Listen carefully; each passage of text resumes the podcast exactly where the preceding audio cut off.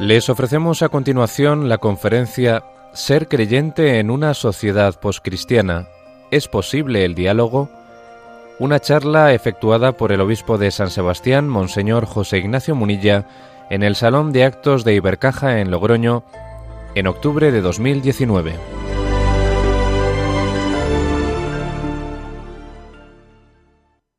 Y bueno, pues este tema que me habéis pedido, ser creyente en una sociedad poscristiana, ¿es posible el diálogo? Pues obviamente a uno le provoca, ¿eh? le provoca y habría muchos ángulos por donde abordarlo. Yo voy a empezar por una cita de nuestro Papa emérito que supongo que nos resultará muy conocida.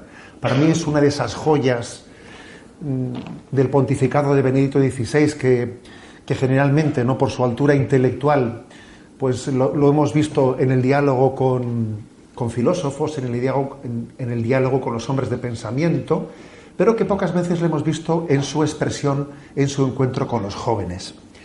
Y en Génova, en una visita pastoral que Benedicto XVI realizaba a Génova, allá por el año 2008, en mayo de 2008, les decía lo siguiente, que me parece como una síntesis maravillosa de cuál tiene que ser el estilo del cristiano en su inserción cultural y social.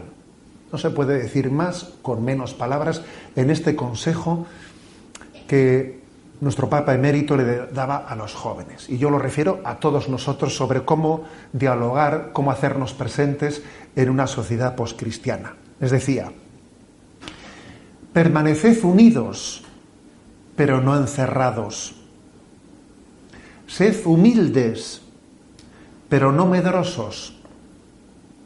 Sed sencillos, pero no ingenuos. Sed reflexivos, pero no complicados. Entablad diálogo con todos, pero sed vosotros mismos. Me pareció una una síntesis de con qué estilo, con qué talante presentarse ante el mundo, que yo creo que es quizás la, eh, pues el resumen perfecto de esta conferencia que me habéis pedido, ¿no? Cómo, ser creyente en una sociedad poscristiana. ¿Es posible el diálogo? Bueno, el diálogo es un instrumento clave, clave, porque Dios ha querido que seamos complementarios. Dios no nos ha hecho autosuficientes. Eso no ha formado parte de los planes de Dios. Dios no ha querido que seamos autosuficientes. Seguro que si yo, eh, pues ahora pregunto personalmente a los que estáis en este auditorio, todos identificaríais a personas muy concretas que han sido claves para enriqueceros en la vida. Algún profesor concreto, alguna persona, alguien que se cruzó en vuestra vida, alguien que fue clave para enriquecernos, ¿no? Sí, eh, Dios ha querido que no seamos auto suficientes.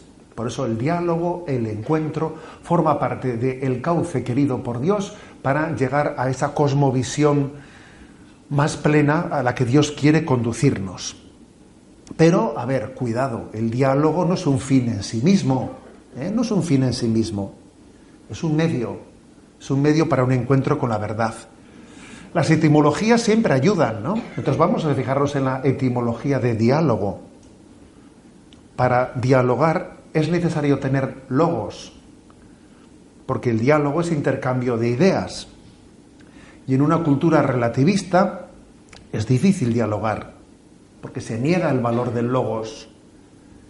Y tal vez ¿no? habría que aconsejar más silencio y reflexión para poder después dialogar. Bien, pero partimos de que creemos en el diálogo porque Dios no nos ha hecho autosuficientes, nos ha creado en comunión, nos ha hecho complementarios. En segundo lugar, el verdadero diálogo solamente puede darse cuando parte de una identidad profunda. Es lo opuesto a la actitud acomplejada. Quien está acomplejado difícilmente puede dialogar. Habéis mentado, ¿no? A nuestro queridísimo don Fernando Sebastián, ¿eh? pues que tanto bien ha hecho ¿no? en la reflexión de la Iglesia de España. Leo yo este, esta expresión de este libro, último libro suyo recopilatorio, ¿no? Dice él, si nosotros nos censuramos a nosotros mismos según la opinión de la cultura secularizada, pronto perderemos nuestra identidad y pensaremos como los que no son cristianos. Actuar así es un modo encubierto de sometimiento y de apostasía, dice él. Ojo, ¿eh? que es un modo encubierto, esa especie de autocensura acomplejada. La verdad que no se expresa se va debilitando. Por lo tanto, ¿eh? el verdadero diálogo nace de una identidad profunda. El, el diálogo no se puede reducir a una apertura a la mundanización o a una adaptación superficial. En tercer lugar, digo, no, no cabe diálogo sin identidad. Cada uno tiene que dialogar desde su identidad, no acomplejada. Pero para poder tener identidad, y este es el tercer punto, de partida, hace falta tener una convicción de sentido, un sentido superior al que yo tengo que configurarme. Y nosotros los cristianos lo tenemos, que nos ha sido revelado en Jesucristo. Hemos sido creados por amor, para un proyecto de amor que se realiza en la extensión del reino de Cristo ya en este mundo, que será consumado en la vida eterna. Es una identidad que está afianzada en una convicción de sentido, la revelación de Cristo nos revela el sentido de la vida. Y claro, cuando, cuando nuestra identidad parte de esto, la humildad es necesaria en el diálogo. Es necesaria como punto de partida. Sin la disposición a dejarse convertir por la verdad, todo diálogo se agota, no tiene sentido. El verdadero diálogo requiere disposición a la conversión ante la verdad descubierta. Se trata de dialogar pues, por jugar, eh, pues, por hacer pues, un, un, juego de palabras o ni siquiera por poner a pruebas nuestra capacidad dialéctica, que eso sería absurdo, absurdo. Solamente en una postura humilde que se arrodilla ante la verdad descubierta se puede llevar a cabo el diálogo. Por lo tanto, ¿no? La pregunta es, ¿es posible el diálogo? Claro que es posible el diálogo. Permitidme cuatro presupuestos para un diálogo equilibrado. El primero, los cristianos estamos en el mundo sin ser mundanos. Esto es, especialmente el Evangelio de San Juan el que remarca esta, esa afirmación, esa llamada a vivir en el mundo sin ser del mundo. La palabra mundo tiene acepciones distintas. ¿eh? distintas en la Sagrada Escritura. El mundo como, crea, como creación de Dios y vio Dios que era bueno, escenario en el que tenemos que glorificar a Dios. Pero también hay otra acepción del término mundo. Mundo como aquello que es contrario, lo mundano, la mundanización, como aquello que es contrario al designio de Dios. Y se nos llama a no ser mundanos, a no ser mundanos. Solo una iglesia resistente a la mundanización tiene algo que aportar al mundo. Vamos a ser claros. Si no somos resistentes a la mundanización, ¿qué vamos a aportar al mundo? Si la sal se vuelve sosa, ¿para qué sirve? No sirve para nada, sino para, para echarla. ¿no? Por eso, en la entrevista que realizábamos hoy, que hoy aparecía en el periódico, me ha parecido muy acertado titularla con esa expresión, que nuestro mayor peligro no es ser minoritarios, Aquí hablabais antes de tantos por cientos del CIS. Bueno, nuestro mayor peligro no es ser minoritarios, sino es ser insignificantes. Insignificantes me refiero a que pensemos como el mundo, que nos mundanicemos, que al final, si la sal se vuelve sosa, pues ¿para qué sirve ser cristiano? Siempre es mejor quedarse con el original del mundo. Si estamos mundanizados, pues no hace falta ser cristianos. Ese es el primer presupuesto, ¿no? Dialogamos con el mundo sin mundanizarnos. Segundo, el segundo presupuesto para el diálogo, tener conciencia de que tenemos una unidad de destino con aquellos con los que dialogamos. Sí, tenemos una unidad de destino. Dios nos ha entrecruzado, entrelazado la condición humana. La condición humana hace de que todos nosotros, los que formamos, ¿no? los que formamos la condición humana, tenemos parte en ella, tenemos una unidad de destino. Nosotros, fijaros bien, creemos en el bien común. Hoy precisamente cada día suelo enviar yo un mensaje a redes sociales, ¿no? Bueno, pues hoy precisamente el que he enviado hacía referencia a esto. Nos hemos dado cuenta cómo en el diálogo político ha desaparecido la expresión bien común y ha sido sustituida por interés general. ¿Alguien se ha dado cuenta que aquí ha habido un cambiazo? Ese cambiazo, ojo, ese cambiazo es muy importante. Que de repente la palabra bien común desaparezca ¿eh? y sea sustituida por, por interés general, eso supone que no creemos en un destino común. pensamos que tu bien va a ser mi mal, que, que, aquí hay una dialéctica. Una dialéctica, tu interés va en contra del mío, el mío va en contra del tuyo. No, no, nosotros creemos que tenemos una, tenemos una unidad de destino y que, y que por lo tanto existe un bien común. Tu bien es el mío, mi bien es el tuyo. No es verdad que exista una dialéctica, una dialéctica en la que un interés tenga que luchar contra el otro y a ver quién es el que mantiene el pulso en esa dialéctica, que en el fondo es la teoría marxista de la lucha de clases, que un bien es contrario al, otro. No, creemos en el bien común. Aquí no sobra nadie. Todos formamos parte de un designio común. Tener esto en cuenta para el momento del diálogo es, clave.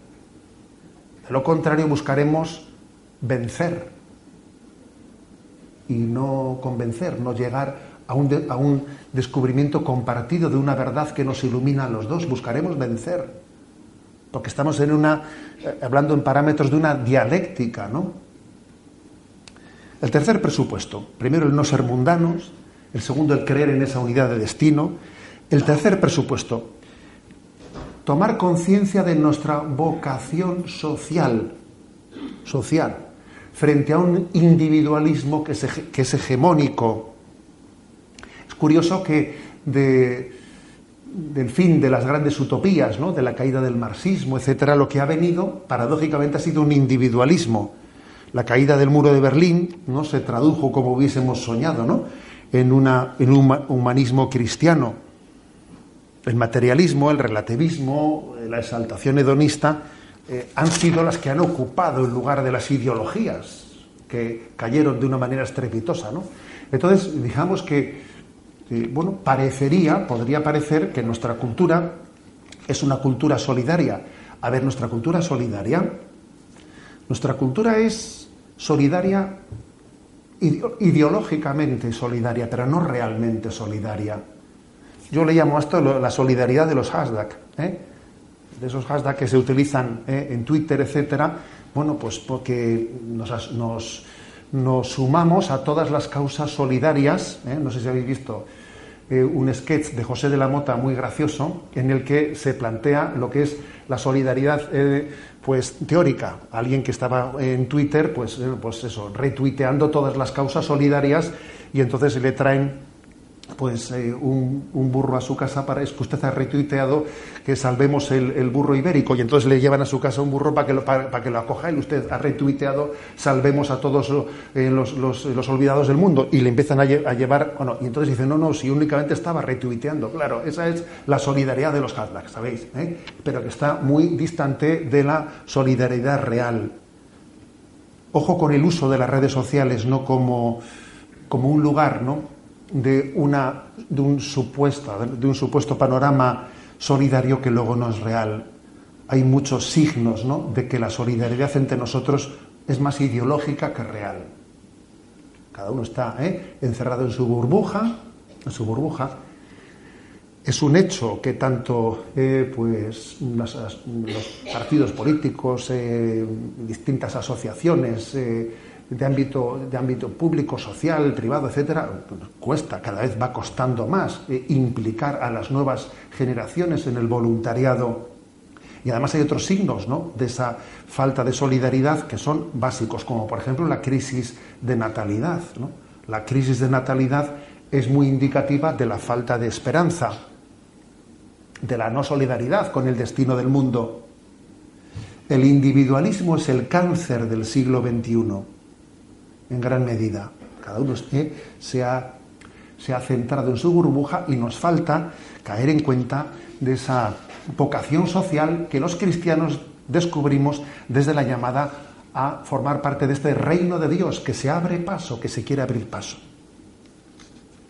Y en cuarto lugar, ¿eh? En cuarto lugar, como presupuesto del diálogo, además de ese, mm, dialogar con el mundo sin ser del mundo, tener conciencia de nuestra unidad de destino, de nuestra vocación social, creo que es muy importante como punto de partida para el diálogo la santa rebeldía en defensa del principio de subsidiariedad, que nos permite ser protagonistas de la historia, frente a una progresiva estatalización, que está presente claramente en nuestra cultura.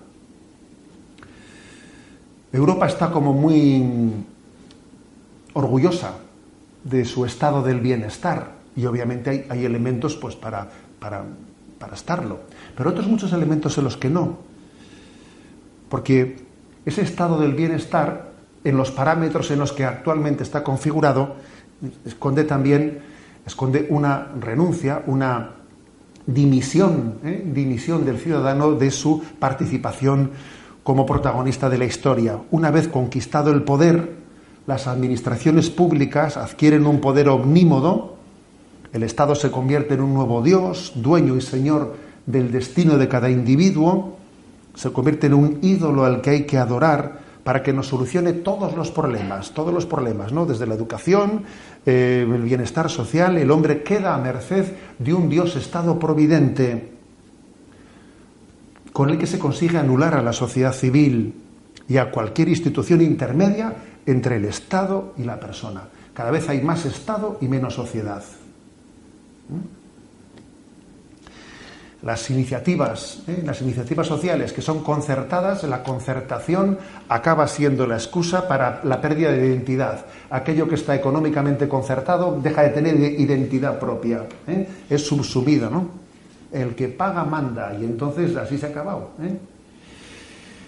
Y creo que es importante ¿no? abrir los ojos ante este proceso colectivista que nos fagocita, que nos fagocita, ¿no? Bien, doy un paso más, ¿no? Creo que es importante conocer el origen de la crisis para encauzar adecuadamente el diálogo.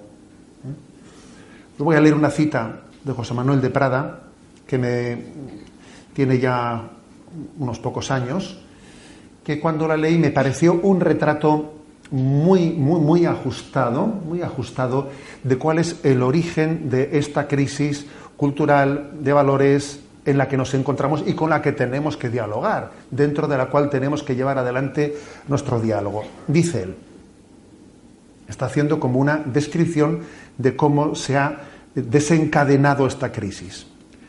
Se comienza por el desarraigo espiritual, pues es en Dios donde se encuentra el fundamento de razón de ser, origen y destino.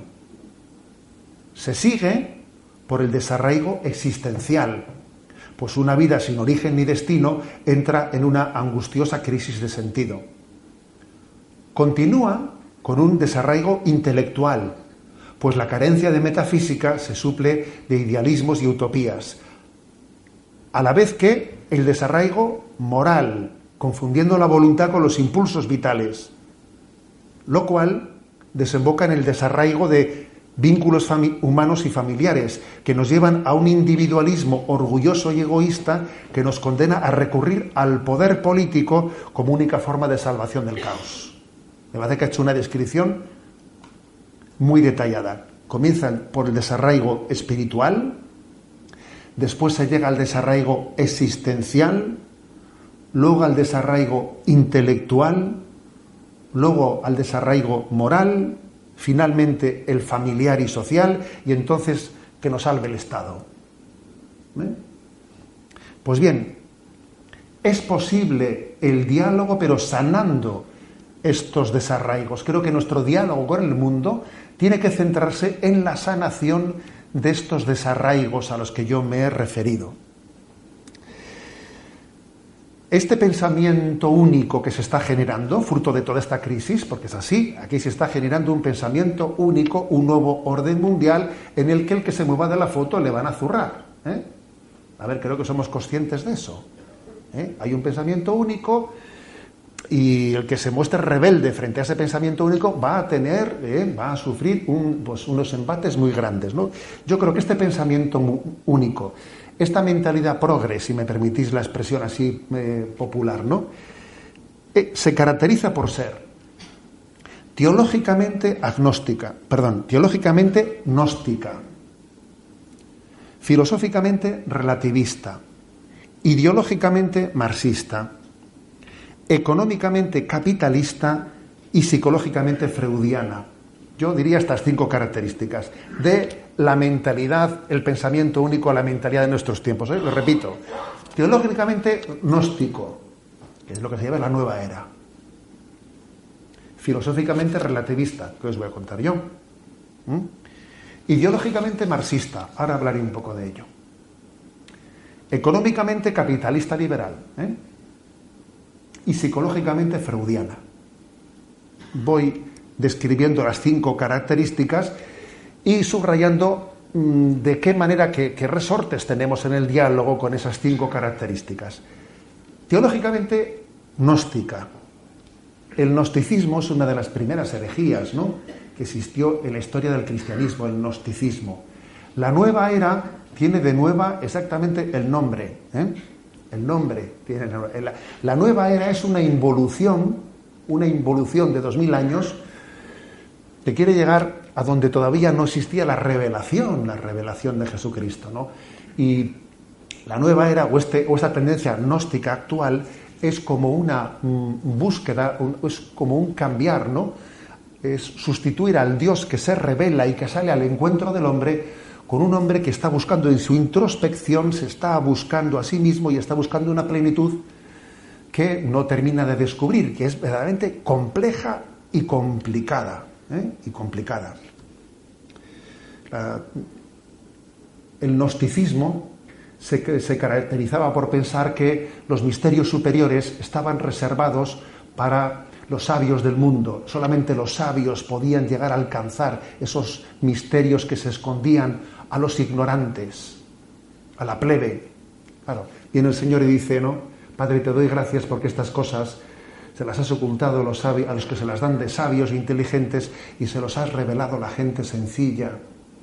Sí, Padre, así te ha parecido mejor. Si no os hacéis como niños, no entraréis en el reino de los cielos. Fijaros, dice San Irineo que si Dios es sencillo, la verdad es sencilla. Entonces, es, clave que Dios cuando se ha revelado nos ha mostrado su sencillez.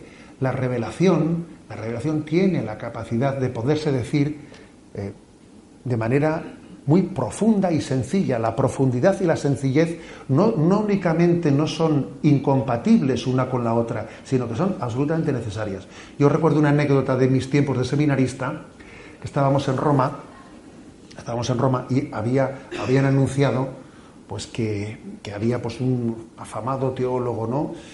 que iba a dar una conferencia mm, pues en un lugar muy digamos eh, conocido de Roma, era un teólogo de esos que tenía fama, ¿no? pues de estar siempre en las fronteras.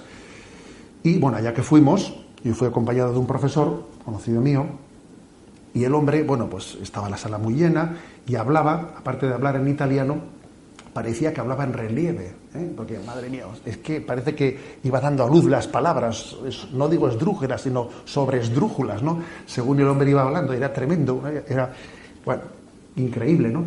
Cómo se iba expresando. Y yo me acuerdo que en plena conferencia me acerqué a nuestro profesor que estaba a lo mío y le dije al oído, le dije, no estoy entendiendo nada. Entonces él se me acercó y me dijo, tú tranquilo, que yo lo estoy entendiendo todo y no está diciendo nada. y a mí la verdad que yo me dio, una paz y una alegría muy grande, ¿eh? una paz y una alegría muy grande, porque, porque es verdad, a ver, porque los misterios de Dios, precisamente si son de Dios, se pueden decir de manera sencilla, de manera sencilla. Yo recuerdo que recién nombrado obispo, pues tuve la ocasión ¿no? de estar en, Valencia, entonces en la, Jornada Mundial de las Familias, allí nos encontramos pues con el, con el Papa emérito, nos encontramos en la capilla del Santo Grial y el Santo Padre les dijo a todos los obispos de España, les doy gracias porque ustedes han defendido la fe de los sencillos. Defender la fe de los sencillos, la fe, la fe es sencilla, Dios es amor. Cuando uno va avanzando en la vida espiritual, las cosas cada vez son más sencillas. Según se avanza, según se está más cerca de Dios, las cosas son más sencillas. Cuando más nos alejamos de Dios, las cosas son más complicadas. El gnosticismo, el, gnosticismo es como una pretensión, ¿no? Es como un olvido, un olvido de que Dios ha salido al encuentro del hombre, de que Dios ha tomado la iniciativa de venir a buscarnos. Entonces nosotros frente al gnosticismo, en ese diálogo con el gnosticismo, tenemos que subrayar el gran don de la revelación. Dios ha hablado, Dios se ha comunicado. La revelación en Jesucristo es, una, es, un, don de Dios para que, porque Dios ha hablado, tiene, se, ha revelado en una palabra, ¿no? Bueno, decía que esta mentalidad, este pensamiento único es teológicamente gnóstico. Segundo, filosóficamente relativista. Primero voy a decir una cosa, que el relativismo es mentira. Mentira quiere decir que no se lo cree el mismo, no se lo cree el mismo. ¿eh? Al final se ha demostrado que, el relativismo era una estrategia, una estrategia de poder, porque cuando el relativismo ha alcanzado el poder, se acabó, eh, comienza la dictadura, del, la dictadura del relativismo. Por ejemplo, yo recuerdo que en mis tiempos jóvenes, eh, pues la objeción de conciencia, ¿no? Bueno, pues los que entonces invocaban la objeción de conciencia como un dogma incuestionable, cuando han alcanzado el poder, no admiten la objeción de conciencia de absolutamente nadie. Y le mandan a la cárcel a un, médico como ese de, eh, de Argentina que se ha negado a abortar. Oiga, usted no hablaba de la objeción de conciencia. El relativismo, entre otras cosas, no únicamente pensamos que no, no responde a la verdad de la vida, sino que era una pura, una pura estrategia, ¿no? ¿Eh? Estamos creados para la verdad. Y, por ejemplo, cuando hablamos de dinero, a nadie, ahí no va el relativismo, ¿no? En temas de, en temas de eh, por ejemplo, económicos, allí no se admite la doble verdad. ¿Y por qué no? Si usted cree en el relativismo, ¿por qué no lo aplica también en la economía de su vida? Eh? El relativismo se ha demostrado como una estrategia de poder. Una estrategia de poder. ¿eh? Al final, eh, esa, no creencia, esa supuesta no, creencia en una, en una verdad última, no era sino una estrategia para poder alcanzar el poder y después imponer, imponer un pensamiento único. Todos somos conscientes de que en el, es imposible eh, educar en el, en el, relativismo, pero es que además el relativismo eh, se ha demostrado, como digo, ¿no? como subrayo, como una mera estrategia de poder creo que tenemos que subrayar mucho en nuestro diálogo la importancia de la libertad de conciencia. El, que nos demos cuenta ¿no? de, que Dios nos ha creado libres y que tenemos, que, tenemos una obligación de, fidelidad a la propia conciencia, a esa verdad que hemos descubierto en nosotros. ¿no? La libertad religiosa es, eh, pues es, un, es, dirimente ¿no? para poder llegar a, afirmar que, eh, que, en un lugar concreto exista o no exista la libertad de conciencia. Tercer lugar, teológicamente gnóstica, filosóficamente relativista, ideológicamente marxista. Sí, yo creo que este pensamiento dominante es ideológicamente marxista. ¿En qué sentido? En el sentido de que nos presenta una hermenéutica, una hermenéutica de, enfrentamientos. ¿Usted qué es? ¿Progresista o conservador? Bueno, pues usted. No tiene otra cosa para elegir. Usted, es decir, está continuamente planteando una lucha de clases, una lucha de posicionamientos, unas, unas ascripciones ideológicas caricaturizadas dentro de las cuales cada uno tiene que estar absolutamente eh, pues insertado.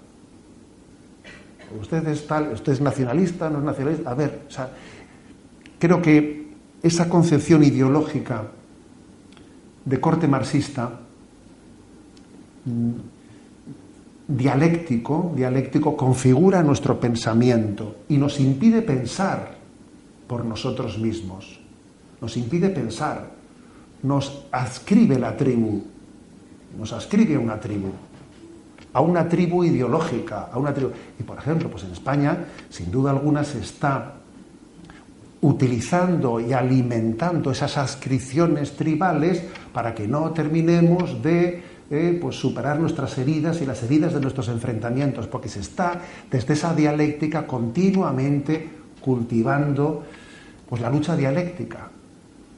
¿Eh? Existen luchas dialécticas entre azules y rojos, entre nacionalistas, no nacionalistas, y al final dices, pero ¿para qué discutís tanto si al final pensáis lo mismo y no tenéis verdaderamente un pensamiento propio capaz de juzgar y discernir la verdad, sino que estamos continuamente cayendo en esos encasillamientos dialécticos, ¿no?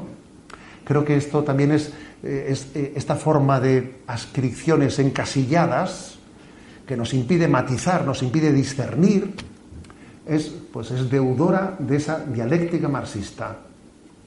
¿Usted de qué clase social es? ¿Usted de qué grupo? ¿Eh? y eso nos hace un daño inmenso, inmenso nos impide avanzar al conocimiento de la verdad. En cuarto lugar, económicamente capitalista liberal. Sí, claro, eso sí que es curioso que China, ¿eh? todos pensábamos, ¿no? Que el maoísmo caería en el momento en que la economía de mercado capitalista entrase en China. Pues no, fíjate bien, ¿eh? ha, entrado ha entrado el, capitalismo más agresivo que pueda uno entender ahí en China, pero, ¿eh? pero curiosamente el, maoísmo en otro sentido se sostiene, ¿no? Económicamente se puede ¿eh? compaginar esa ideología marxista con una concepción capitalista liberal. Y qué importante es que nosotros en nuestro diálogo seamos unos enamorados de la doctrina social de la Iglesia. Yo entre los regalos ¿no? que el Señor me ha dado, aparte de la explicación del catecismo de la Iglesia Católica, etcétera, ahora en el programa de Sexto Continente, pues también he tenido la suerte, estoy, la estoy teniendo, de desarrollar de manera desmenuzada, puntito por puntito, ¿eh? pues eh, en esa versión, digamos, dirigida para jóvenes que se llama el DOCAT del Catecismo de la Iglesia Católica, cada uno de los puntos desmenuzados de lo que es la doctrina social católica. Y es, y es, es, una, es una gran sinfonía, ¿no? Una gran sinfonía como desde unos principios, desde unos principios de una coherencia, de una coherencia con nuestra propia, ¿no? Pues con, con esa concepción teológica cristiana, seamos capaces de hacer una visión global de la sociedad en la que sea el reino de Dios el que el que prime en cada momento, ¿no? Y el bien común de todos los hijos que conformamos ese reino de Dios.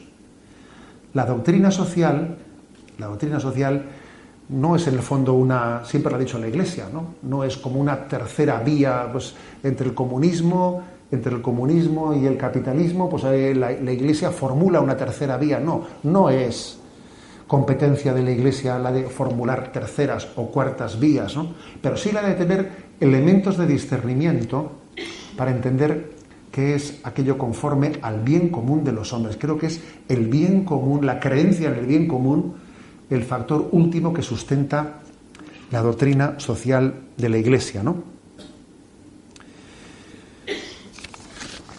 Supongo que conoceréis aquella famosa cita de Helder Cámara, ¿no?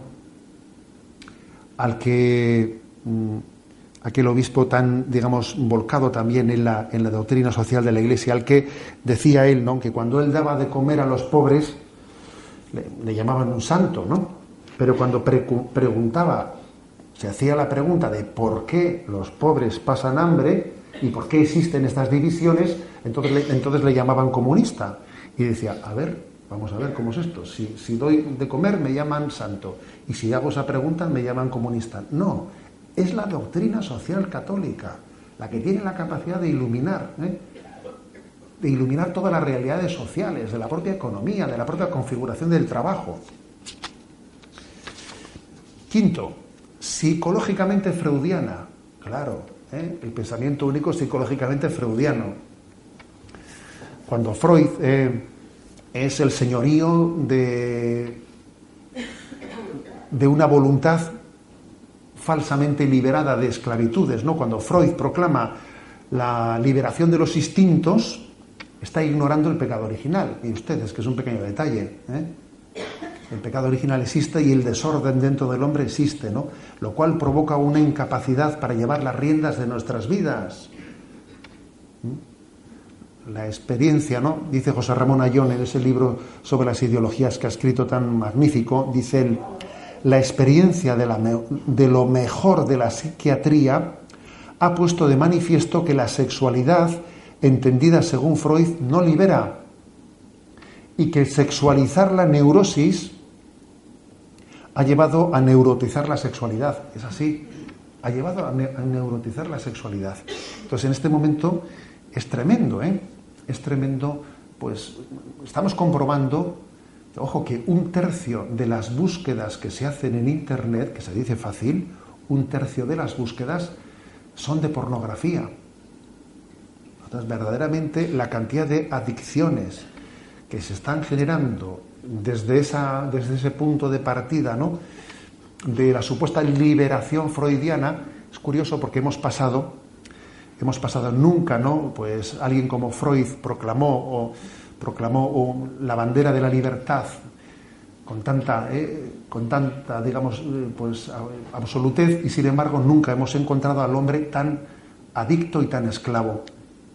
Es una es la paradoja. Entonces creo que en, esa, en, esa, en ese diálogo sobre, la, sobre las esclavitudes tenemos una gran oportunidad para propugnar un hombre que sea dueño de su voluntad, ¿no? ser dueño de su voluntad, de nuestra voluntad y esclavo de nuestra conciencia, como paradigma del hombre maduro, aquel que es dueño ¿no? de su voluntad y esclavo de su conciencia. Bueno, yo creo que estos, estas cinco características, ¿no? Teológicamente, la mentalidad progre o pensamiento único es teológicamente gnóstica, filosóficamente relativista, ideológicamente marxista, económicamente capitalista, psicológicamente freudiana. Todo esto ha conformado este pensamiento único que quizás está especialmente ahora formulado en la llamada teoría de género o teoría gender, ¿no? Que mezcla estos cinco puntos y en nuestro diálogo con el mundo, yo me atrevería a formular la siguiente pregunta. A ver, ¿cuál es el motor del mundo? ¿Cuál es el motor del mundo? El motor del mundo, que es el placer, que diría Freud. El motor del mundo es el poder, que diría Hadler o, o Nietzsche. El motor del mundo es el dinero, que diría Marx. ¿Cuál es el motor del mundo? A ver, nosotros en nuestro diálogo tenemos que ser capaces de hacer una gran propuesta de esperanza, ¿no? Nuestra tesis es que el motor del mundo es el amor. Que hay que atreverse a decir esto, ¿eh? Y además no solo lo formulamos como algo teórico, no, lo mostramos, porque creo que hay que testimoniarlo. Y parte de nuestro diálogo con el mundo es mostrar realidades. El mundo necesita no muchas teorías, que le mostremos realidades, que le mostremos experiencias. A la gente hay que llevarla a que vea experiencias y diga, pues es verdad, el motor es el amor del mundo, mírale a este. Pues es verdad, el motor es el amor del mundo. Mira lo que ha acontecido aquí y allá. A esta persona le mueve el amor. Otra cosa no le mueve, no le mueve el poder, no le mueve el placer, no le mueve el dinero. Hay gente que con su vida demuestra que el motor del mundo es el amor. Y eso tiene que formar parte de nuestro diálogo. Porque el diálogo muchas veces es mostrar, mostrar, no teorizar, mostrar al mundo, ¿no? Dios es amor. Hemos sido creados por amor. El fin de nuestra vida es amar. En todo amar y servir, ¿no? Que diría nuestro patrono San Ignacio de Loyola. Pero ojo, no, estoy hablando de un amor romántico, ¿eh? No, no, no voy por ahí. Nosotros creemos en el amor porque Dios es amor. Pero el amor no es Dios, ¿eh? Dios es amor, pero el amor no es Dios. Eso pues aún no, no había caído en esa, en ese claro. El amor sin Dios se convierte en una ansiedad, en una esclavitud afectiva. También hay mucha gente que mendiga afectividad Creemos que en que el amor en, que el amor es el, motor del mundo, porque Dios es el sentido, el sentido de nuestra existencia, ¿no? Si el motor del mundo es el amor, hay que luchar contra las idolatrías, hay que desenmascarar las idolatrías que se han presentado, que se han presentado como liberadoras del hombre y que el tiempo ha demostrado que no hacen sino esclavizarnos. Nosotros creemos en la libertad y creemos en que Cristo es nuestro libertador, ¿no? Por eso, pues yo diría lo siguiente, ¿no? Esta, esta, modernidad es panteísta, está llena de idolatrías. El que nosotros en el diálogo con el mundo, digamos que creemos en el Dios único, en el Dios que, funda ¿no? toda la realidad, será la fuente de liberación para el hombre. Y cuando en nuestro diálogo con el mundo mostremos ¿no? las experiencias de liberación, de cómo Cristo me ha liberado, nos ha liberado a nosotros, pues sin, sin duda ¿no? Nuestra, nuestro diálogo podrá ser muy fructífero.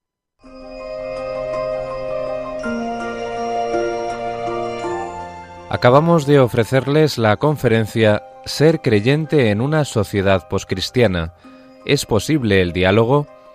Una charla que mantuvo el obispo de San Sebastián, Monseñor José Ignacio Munilla, en el Salón de Actos de Ibercaja de Logroño el 9 de octubre de 2019.